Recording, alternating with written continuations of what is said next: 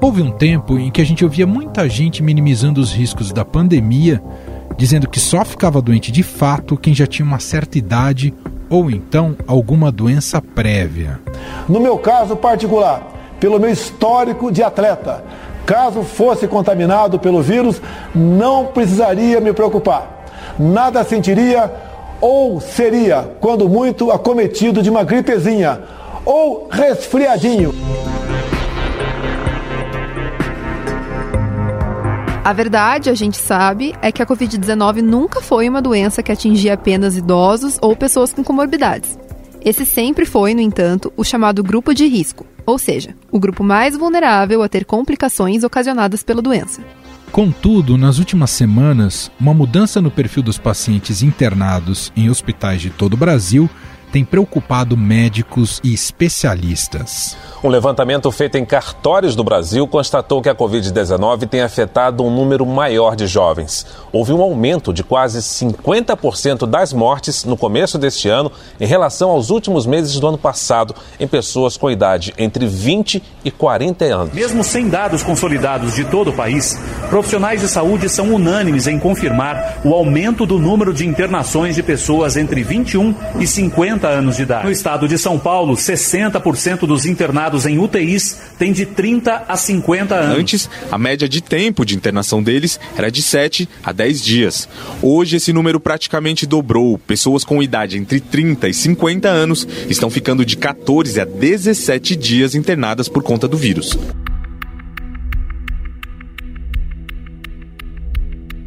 Nessa nova onda da pandemia, mais de um ano depois da chegada do coronavírus ao Brasil, as UTIs e enfermarias de todo o país estão cada vez mais lotadas de pacientes jovens e sem doenças crônicas. A gente nunca espera que vai acontecer com a gente ou com a pessoa próxima da gente, né?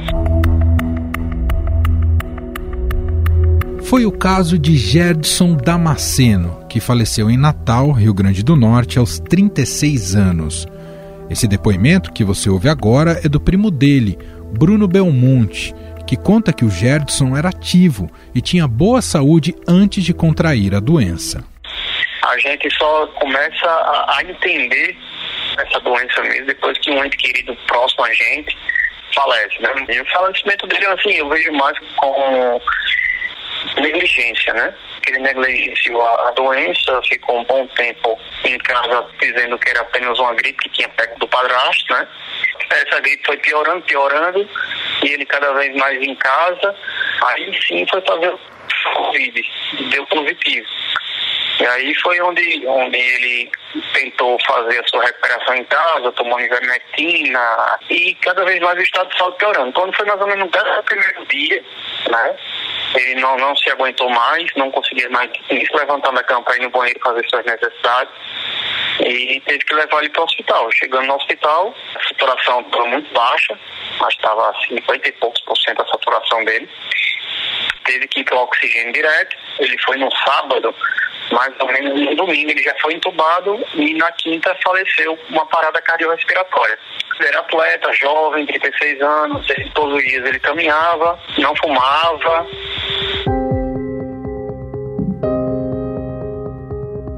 No dia 1 de janeiro de 2021, eu fui internado em Manaus por causa de síndrome respiratória aguda causada por Covid-19.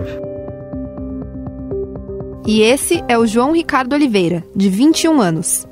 Ele se preparava para voltar aos Estados Unidos, onde estuda, quando foi acometido de fortes dores no peito e na cabeça. Levado a um hospital em Manaus, sua cidade natal, o jovem descobriu que estava com 80% do pulmão comprometido por causa da Covid-19. Com o hospital sobrecarregado, ele foi transferido de avião para São Paulo, onde ainda se recupera. Uma sensação de que tinha um caminhão no meu peito, eu não conseguia respirar direito. É, febre a 39, 40 graus, eu tomava remédio, baixava só para 38. E uma sensação até meio que de impotência por não conseguir respirar direito. No dia primeiro, eu fui para o hospital em Manaus e chegando lá, a situação foi extremamente caótica. É, eu vi gente sendo entubada na enfermaria, bem do meu lado, ali onde eu estava. Eu recebi oxigênio no, uma cadeira de plástico na enfermaria. Isso no hospital privado, imagina como é que eu estava no hospital público nesse momento. É, nesse mesmo dia eu fui transferido para São Paulo e chegando em São Paulo o tratamento foi completamente diferente. Cheguei em São Paulo do dia 1 para o dia 2, é, eu cheguei de madrugada, fui direto para o UTI e lá o cuidado que eu tive foi excepcional.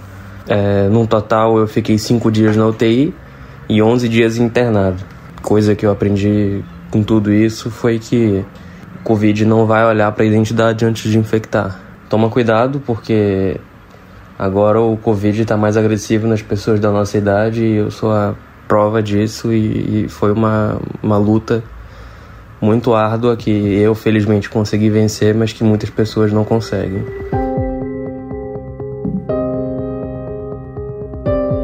Já o enfermeiro Márcio Conceição, de 42 anos, se contaminou durante seu trabalho no enfrentamento da Covid-19. Me inscrevi para entrar num hospital de campanha. Foram quatro meses trabalhando dia e noite nesse hospital de campanha e no hospital que eu trabalho. Mas mesmo assim, com uma vontade incrível de fazer algo diferente, de ajudar. E foram quatro meses ali me cuidando dia e noite, me protegendo, cuidando da minha família. Em algum momento eu descuidei e nesse descuido eu acabei sendo acometido pelo Covid. Eu estava num plantão noturno e aí de repente eu senti um calafrio e resolvi me automedicar, né? Coisa que a gente não pode fazer, mas eu me senti muito mal e passou. Só que no outro dia de manhã, algo me dizia assim, cara, vai vai testar, vai lá e vê se é, porque tava muito estranho, sabe? E aí eu resolvi fazer um teste e deu positivo. E aí eu fui para quarentena, né, e fiquei isolado dentro da minha casa junto com a minha família, que era a minha maior preocupação, minha esposa e meu filho de terem adoecido.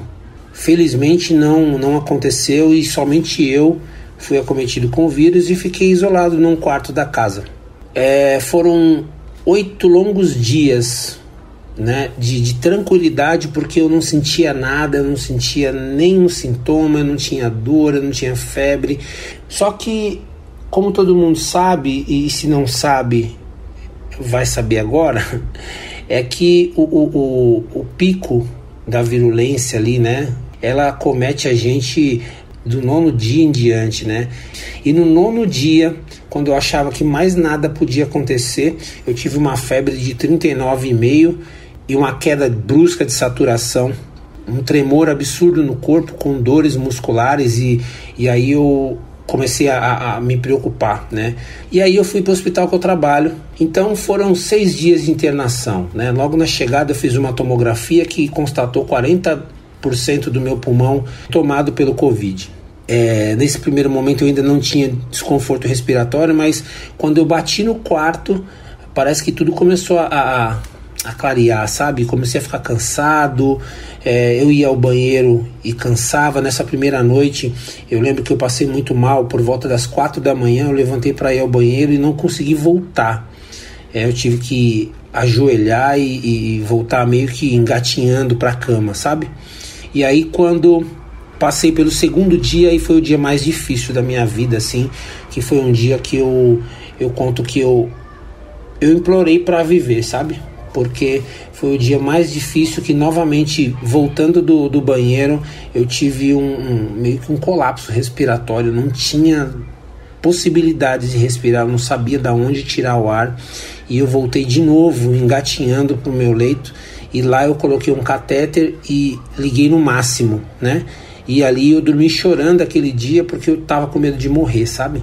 Então eu acordei muito bem, né? Na manhã seguinte, é, iniciei o processo de fisioterapia e aí foi um divisor de águas na minha vida.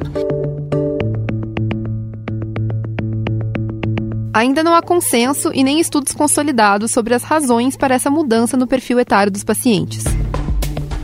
Uma possibilidade é que os mais jovens estejam sendo mais infectados simplesmente por estarem mais expostos ao vírus.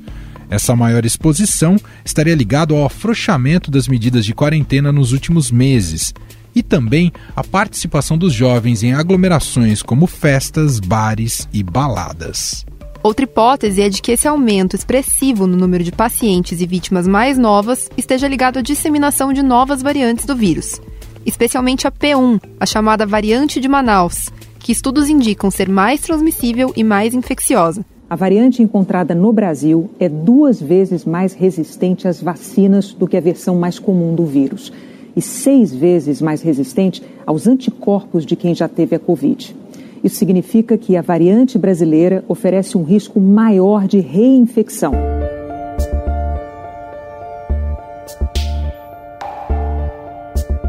Para compartilhar conosco o que tem observado dessa mudança no perfil dos pacientes, convidamos o médico infectologista Eduardo Sprins. Ele é chefe do Serviço de Infectologia do Hospital de Clínicas de Porto Alegre. Doutor, muito obrigado por nos atender. Tudo bem com você? Tudo bem, eu que agradeço a oportunidade para estar falando. Doutor, o senhor observou isso na prática? De fato, houve um rejuvenescimento, digamos, dos pacientes que estão ocupando as UTIs nesse momento da pandemia, doutor?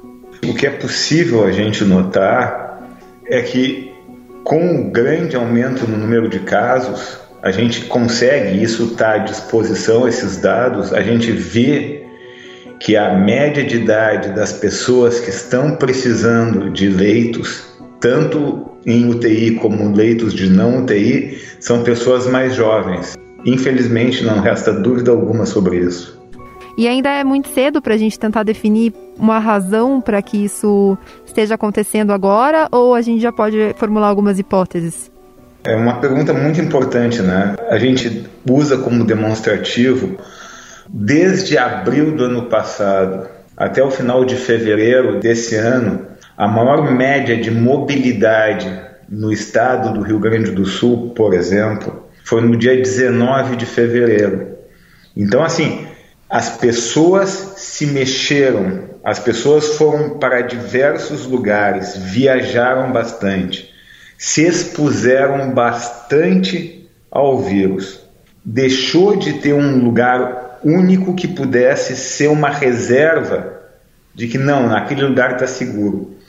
Colocando esse dado, a gente não tem ainda como dizer com certeza se esse fenômeno é simplesmente pela maior exposição de todos. Existe um equívoco, né? Muita gente ou muitas pessoas diziam, mas eu não faço parte do grupo de risco, né? Isso é uma forma da gente se colocar fora do alcance da infecção. E isso não é adequado, né? O que existe é que algumas pessoas têm maior facilidade de ter complicações associadas à Covid. Mas isso não quer dizer que as outras pessoas, aquelas sem comorbidades ou jovens, não venham a poder ter complicações da Covid-19. Mas assim como no norte do país, assim como aconteceu no Amazonas, a gente vê um pico. O crescimento da epidemia foi de forma exponencial. E é um número pequeno ainda que a gente analisou, mas a gente vê que esse pico exponencial tem alguma relação com essa nova variante também circulando mais no estado e agora no país, principalmente no mês de fevereiro. Então, quais são as explicações para que a gente veja esse desvio na idade? As pessoas se expuseram mais e se expondo mais vão ter que, em algum momento, ficar doentes. Será que tem alguma relação com essa nova variante, a variante brasileira? Talvez possa ter relação brasileira. Então, é isso que a gente pode falar, pelo menos por enquanto.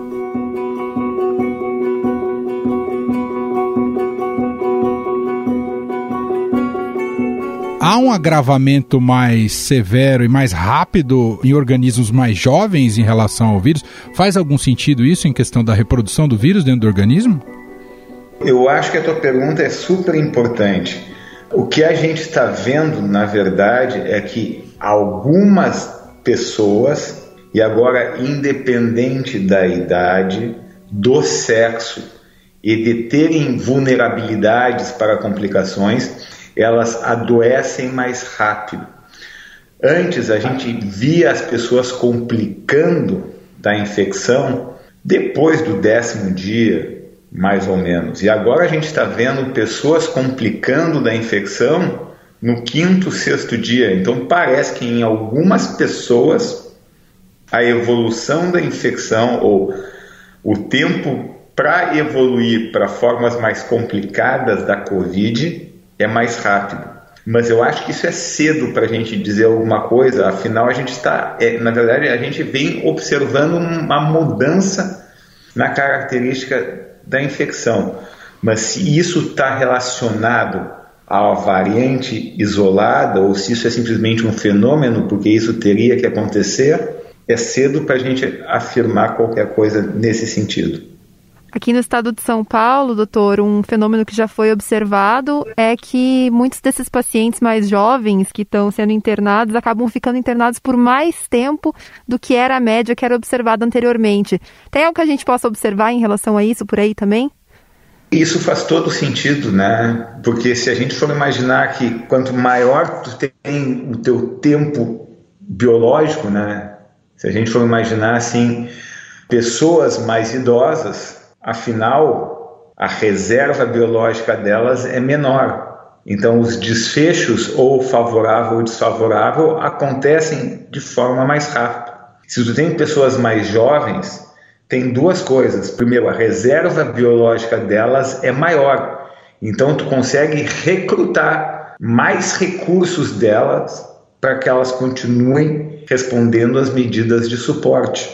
E isso é uma coisa importante na medida que quando tu tem um sistema de saúde super pressionado, tu vai saber, a gente vai saber que as pessoas que vão para os leitos de CTI ou leitos hospitalares, mas principalmente de CTI, vão ficar mais do que duas semanas utilizando essa vaga.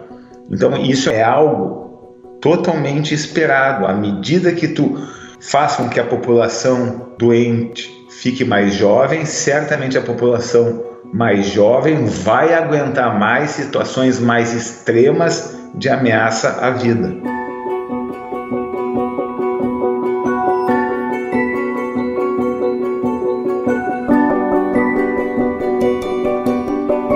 Doutor, o senhor e as equipes médicas, nesse momento muito grave da pandemia, estão de fato tendo que fazer a escolha quem tratar dentro dos hospitais e, e colocar dentro dos leitos de UTI e como é tomar esse tipo de decisão, doutor?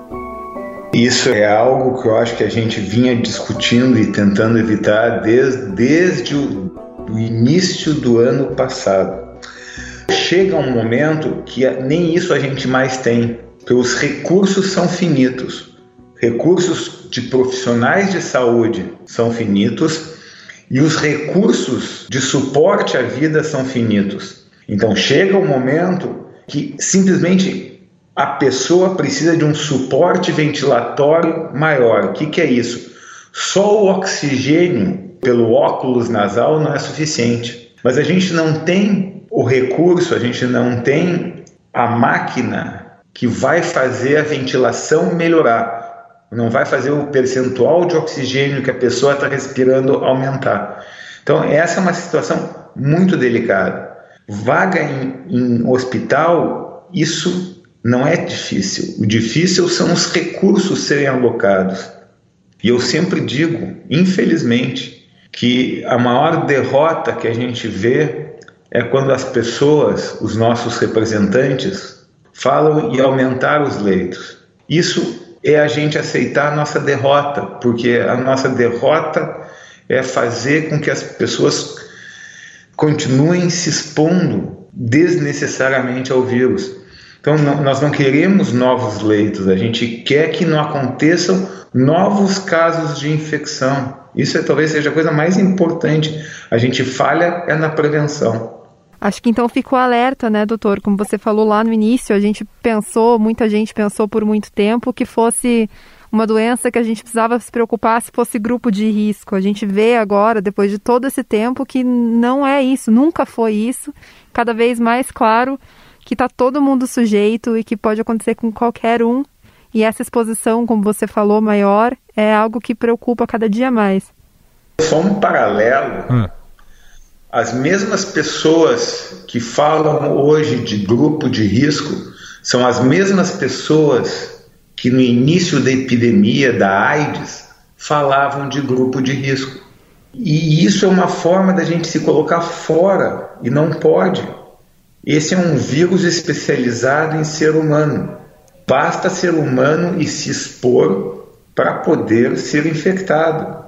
Existe uma população mais vulnerável. O que é ser mais vulnerável? Tem mais chance de complicar. Mas isso não quer dizer que se uma população de pessoas não vulneráveis não tenham chance de complicar. Certamente isso é um importante alerta. E a gente sabe como se prevenir desse vírus. Isso é o mais importante, a gente tem como se prevenir.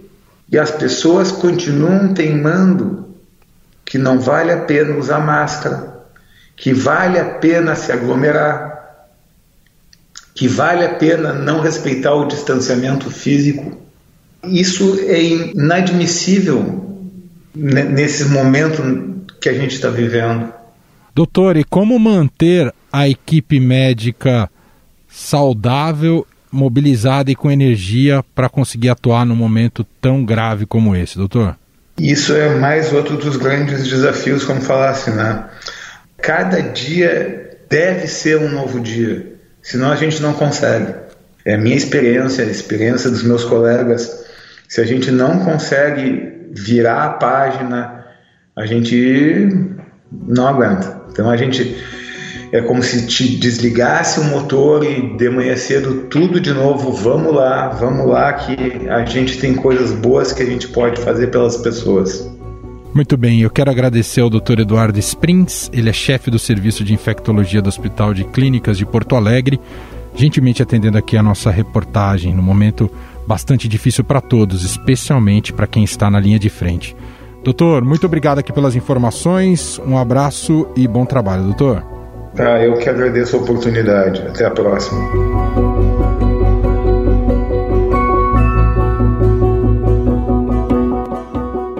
Estadão Notícias. E este foi o Estadão Notícias de hoje, segunda-feira, 15 de março de 2021. Contou com a apresentação de Bárbara Rubira e Emanuel Bonfim. A produção é dela, Bárbara Rubira, Gustavo Lopes e Ana Paula Niederauer. A montagem é do Moacir Biasi. E o diretor de jornalismo do Grupo Estado, João Fábio Caminuto. Para falar com a gente, mande um e-mail para podcast.estadão.com. É isso. Obrigado, uma ótima semana a todos e até mais.